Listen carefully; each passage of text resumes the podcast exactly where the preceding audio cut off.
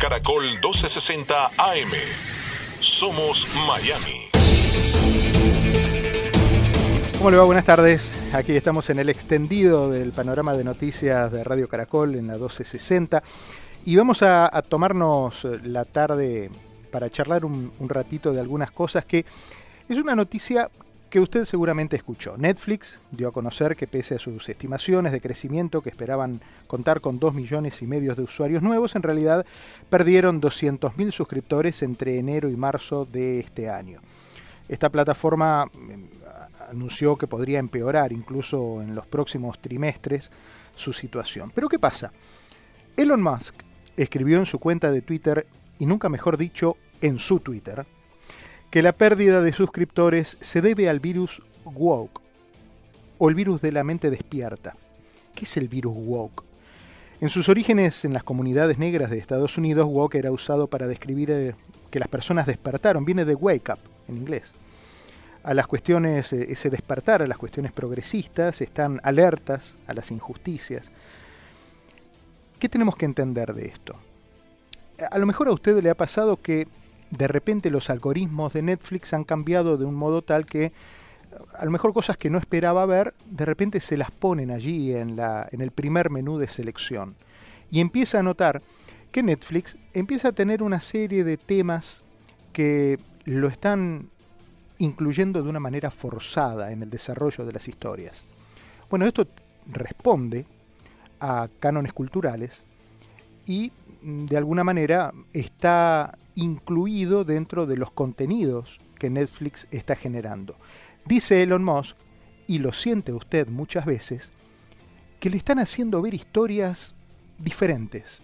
A lo mejor no sabe bien definir cómo ni qué es lo que está pasando, pero ciertamente está sentado frente al televisor un par de horas mirando historias que a lo mejor antes no le hubiera dado por mirar. Aquiles Esté es consultor político, es un estratega de marketing, es un hombre que, sabe muchísimo de todas estas cosas eh, y con él quiero hablar de este, de este tema, que cuando se lo propuse me dijo, interesantísimo, Diego. Bueno, vamos a ver. Hola Aquiles, ¿cómo estás? Buenas tardes. Saludos, un gusto, un gusto hablar contigo. Un saludo muy sincero a tu audiencia. Muchas gracias. Aquiles, ¿qué, qué nos está pasando? ¿Qué, ¿Qué, estamos viendo? ¿A qué tipo de televisión nos están exponiendo? Que en el final, en el otro extremo de la historia, termina generando eh, ese desapego eh, de la teleplatea con las plataformas. Pues mira, yo he seguido muy de cerca el tema de Netflix. Es una marca que, como tantos otros, ¿verdad? He admirado muchísimo entre otras cosas porque probablemente Netflix sea la marca en compañía en el mundo que más y mejor maneja la data de sus usuarios, de su plataforma de usuarios online. Em, Elon Musk ha criticado muy duramente, en mi opinión, a, Netflix por eh, poner al aire contenidos que ciertamente mueven la agenda de la comunidad gay, de la comunidad bisexual, eh, de las minorías. Eh, hay un ejemplo muy concreto que ha sido muy polémico, no sé si lo conoces, eh, que yo creo que prendió todo este escándalo, es la serie He is Expecting, es sobre es una serie japonesa sobre un em, un publicista en Tokio que queda embarazado de su esposa. Ah, todo este todo al revés, pero el, el hecho cierto es que plantean el embarazo de este personaje como algo que es científicamente posible y por supuesto lo ponen, lo ponen a pasar todas las vicisitudes que normalmente pasaría una mujer embarazada. Bueno, eh, Netflix no solamente puso al aire eh, esa serie, sino que la produjo ellos mismos con dinero, la producción es de la propia empresa Netflix. Cito esto como un ejemplo de lo que de lo que denuncia Elon Musk. Ahora, si me preguntas, ¿esa es la causa realmente en el corazón de por cuál Netflix está perdiendo suscriptores? Yo creo que es una de las causas, pero no es, en mi opinión, la más importante. Yo creo que Netflix está perdiendo suscriptores ya desde hace un tiempo porque ha dejado de escuchar a la gente fuera de su propia plataforma. Netflix es probablemente, como te he dicho, la empresa que más recaba data de sus usuarios. Netflix sabe cuándo vemos una película, por supuesto, cuándo nos, nos detenemos, cuándo la abandonamos, si adelantamos los contenidos para verlos más adelante, eh, las recomendaciones que hacemos, nos manda este, anticipadamente, ellos saben cuáles son nuestros gustos, como ninguna otra compañía en el mundo, podría decir yo. Pero ¿cuál ha sido el problema de Netflix? Que de tanto oír a su propia gente, se le ha olvidado la gente que está fuera, el consumidor de contenido que está fuera de la plataforma. Ha dejado de escuchar a esa gente y de alguna manera, paradójicamente, se ha aislado del resto del mundo que viene cambiando, que tiene sus propias inquietudes y bueno, se ha vuelto como digamos la palabra un poquito autárquica y ha dejado de producir contenidos que son realmente relevantes para el gran público mundial, porque recordemos que Netflix es una compañía ya de cáncer global. Entonces, si bien es cierto que este forzamiento, como tú dices, de la agenda woke eh, ha molestado a ciertos eh, usuarios, a un número importante de usuarios, ellos ya dicen que perderán dos millones de cuentas eh, para finales de año, una barbaridad. Este, bueno, yo creo que ese no es el único factor en el declive de Netflix, que por cierto, hasta este minuto que estamos hablando, sigue siendo eh, el gran líder en la industria del streaming. Claro. Eh, habría que también, habría que también citar otros, otros, eh, otros factores en el declive de Netflix que son muy importantes, que es la aparición de competidores muy serios como Disney, como HBO Max, es decir, que le han, como se dice en buen cristiano, roncado en la cueva a Netflix y le han quitado eh, un segmento importante de usuarios. Sin duda, Quiero, quiero focalizar en esto de la, de la agenda walk. Eh, hay mm, yo me acuerdo que durante mucho tiempo, yo vengo de, bueno, vos sabés, de Argentina. Argentina tiene una televisión de mucho esfuerzo, una televisión de ficción, de novelas, que hace algunos años trabajó muy de cerca lo que es la novela costumbrista, que es un poco la, la, forma de, de, historias no tan universales, sino propias del argot y de la comunidad eh, a la que representa. Después, muchas de esas obras fueron eh, regrabadas en un formato más eh, latinoamericano y muchas están dando vueltas por otros mercados. Pero siempre se destacó, y así lo señalaron los autores de aquellos años, que lo que tenés que hacer es reflejar la, reflejar la familia, reflejar los valores, reflejar los principios, reflejar y ser un espejo de la comunidad. ¿Sentís que la agenda woke es un poco eh, reflejo de una comunidad o de una agenda? Muy buena pregunta. Mira, yo creo que estamos en un, momento muy peligroso, particularmente en los Estados Unidos. Los Estados Unidos tenían una religión eh, hasta hace poco y esa religión se llamaba la Constitución. Nuestra religión era la Constitución del país y ahí todos nos poníamos de acuerdo. Esa religión también pareciera que está perdiendo adeptos. Entonces, ¿qué es lo que está sucediendo? Ya nadie se escucha. Todo el mundo quiere forzar sus contenidos. Eh, eh, la, la, comunidad gay, la comunidad bisexual, la comunidad LGBTQ, quiere, está forzando sus contenidos. Y lo que podríamos llamar así, eh, muy rápidamente, el segmento conservador de la población y su liderazgo, también quiere forzar su contenido porque todo el mundo se siente amenazado nadie quiere escuchar al otro, todo el mundo vive dentro de su cápsula. Está pasando algo. Yo creo que eh, la causa fundamental de, de, de este aislamiento de, los, de grandes segmentos de la población tiene que ver con lo siguiente. Cuando yo era joven, este, había, había en mi país, yo vengo de Venezuela, tres, cuatro, cinco periódicos importantes, no más. Es decir, si tú querías estar informado, tenías que exponerte a los medios que había que muy, muy probablemente movilizaban valores, informaciones con las que tú no estabas de acuerdo. Pero hoy en día, hoy en día, si tú eres una persona, para decirlo rápidamente, de izquierda, puedes pasar tu vida entera sin enterarte de los argumentos del otro.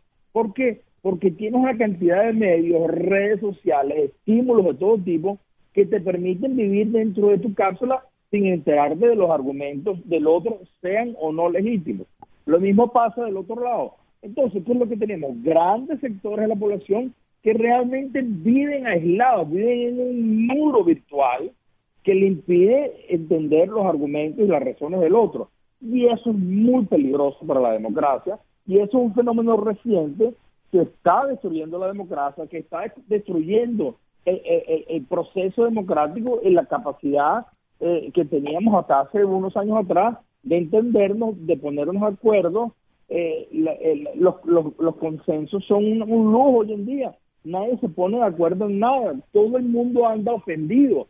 Los latinos están ofendidos, los negros están ofendidos, los blancos están ofendidos, los gays están ofendidos. Todo el mundo vive ofendido o se ofende por razones realmente muy banales y nadie se escucha, porque todo el mundo vive aislado en un sinnúmero de, de, de, medios eh, eh, y de cuentas de, redes sociales que lo que hacen es informar y favorecer y estimular los puntos de vista que ya tú tienes, que ya tú este, no estás dispuesto a cambiar, porque tienes suficiente ambiente para, para promoverlos. Es interesantísimo esto que está planteando Aquiles Esté, em, consultor político, experto en marketing, en estrategias de marketing. Em, y entonces, porque de la manera que, que vos em, me lo estás planteando, si yo llevo ese escenario a la familia, tenemos y asumo como la familia como la base de la sociedad, ese concepto que te dan en la, en la clase de, de, humanidades, en la primera clase, en los primeros 10 minutos de clase. La, familia es la esencia, el, núcleo de la sociedad y a partir de allí se va conformando el, el sistema social. ¿no? Dicho eso, vos tenés el lado A, tenés el lado B, que podemos representar, por ejemplo, mamá, papá, y los chicos, que están en un mundo en el que van experimentando, que van tratando de asomarse a la, vida, tratando de experimentar por cabeza propia, eh, razonablemente, mucha, en muchos casos desoyendo lo que dicen mamá y papá, porque así funciona. Los chicos tienen que desoír lo que dicen mamá y papá porque ellos necesitan experimentar y nosotros entendemos eso. Pero si no escuchan a mamá y no escuchan a papá, ¿quién se hace cargo de ese, de ese, de ese chico eh, que está muchas horas expuesto? que pierde un poco y ha perdido un poco el norte, la referencia, precisamente porque papá y mamá trabajan, que ha perdido el concepto de familia, porque muchos son traídos de otros países a, tratar de hacer y echar para adelante en, esta, en este Miami. En, eh, ¿A quién queda? ¿A merced de quién quedan estos chicos? Pues mira, Diego, yo no tengo felizmente una respuesta, digamos, sentimentalmente satisfactoria para eso, porque los chicos no es que no escuchan a papá y a mamá, es que no escuchan a nadie fuera de su marco de valores, igual que papá y mamá no están escuchando a nadie fuera de su marco de valores. Ese es el grave problema que está, eh, que está teniendo lugar en todas las sociedades modernas y muy particularmente aquí en los Estados Unidos. Nadie está escuchando a nadie toda la vida, eso no es un hecho nuevo, no es un fenómeno nuevo, toda la vida la gente se ha expuesto o ha tendido a exponerse a los medios, a los libros y a las personas que representan tus valores. Si tú eres una persona, eh, si tú eres una persona de corte liberal en los años 70, en los años 80, tendías a leer el New York Times y no eh, el Wall Street Journal. Eso siempre ha sucedido. Pero hoy en día lo que sucede es que si tú eres una persona de principios y valores liberales, solo te expones a medios liberales, a medios de izquierda, porque hay muchísimo, muchísimo para eh, eh, nutrir tu necesidad de información, de entretenimiento, etcétera. Entonces, tú puedes nuevamente vivir perfectamente aislado de los valores, la conciencia, los intereses de tus hijos, porque ellos tienen todo un ecosistema del cual nutrirse y no necesitan escucharte caso. Es muy grave y realmente yo no sé, no sé, no tengo la respuesta, infelizmente, de cómo destrabar ese juego tan perverso. Es decir, hoy en día, fíjate, por ejemplo, el, el, um, el, uh, el camino, el destino que han tenido las redes sociales. Las redes sociales nacieron como eh, eh, plataformas donde todo el mundo tenía cabida.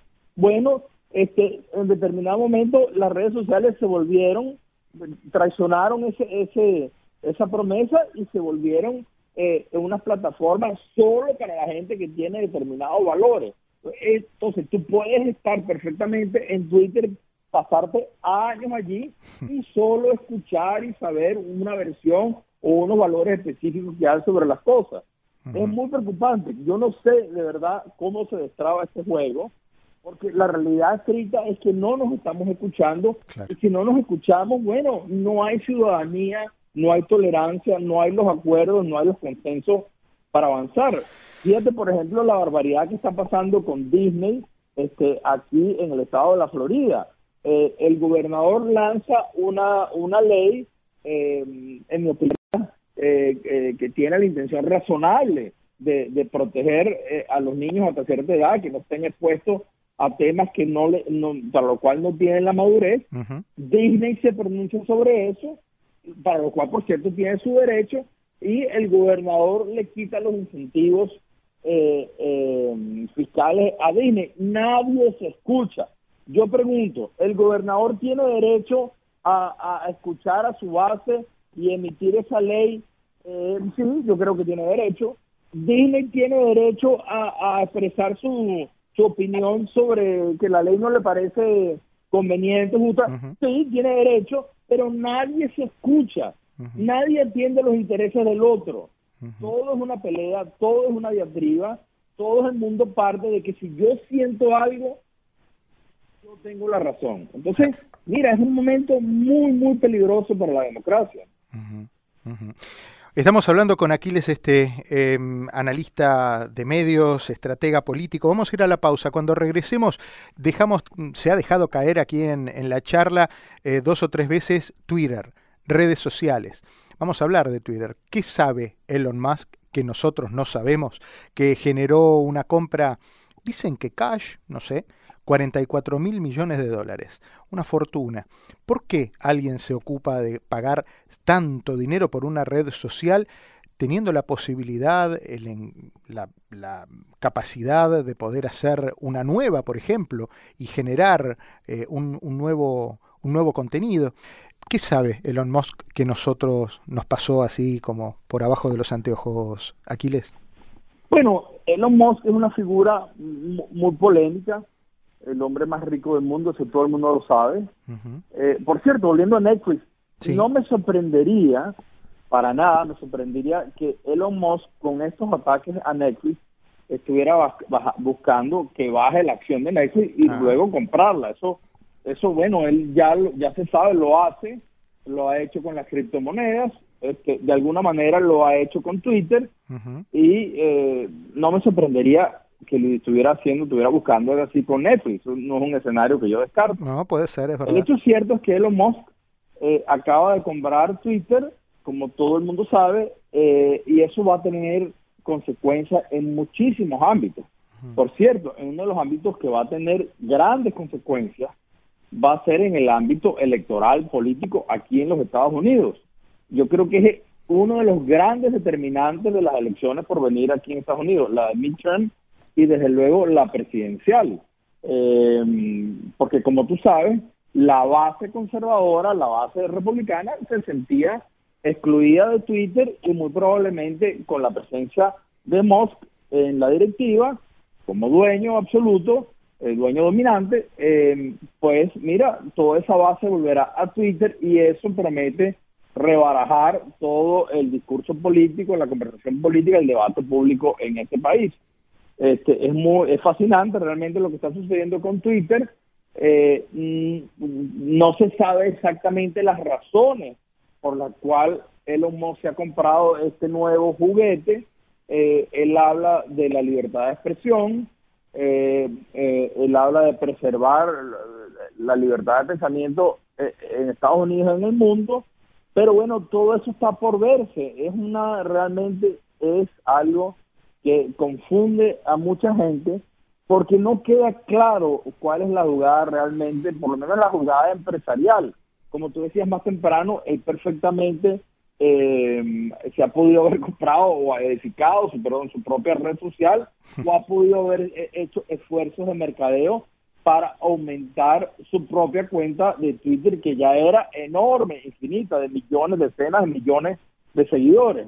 De, manera de que eh, mm, eh, solo el tiempo lo dirá, es algo muy difícil de anticipar, por ahora solo puedo asegurar que Estados Unidos va a cambiar el mapa de los medios que cubren la información política, porque como sabemos, Twitter es la, eh, la red social más asociada al debate político que hay, es como la plaza pública del debate político. Entonces, eh, eh, va a ser muy interesante ver cómo impacta a Twitter el regreso de la base conservadora o republicana que se sentía excluida de Twitter porque mm, tampoco es una tampoco es un, secreto que este, los dueños de Twitter, el consabido señor Dorsey, eh, en su momento sacó a Trump, a gente como Trump, eh, luego de los sucesos del 6 de enero, este, nunca lo restituyó en la, en la red y así como mucha otra gente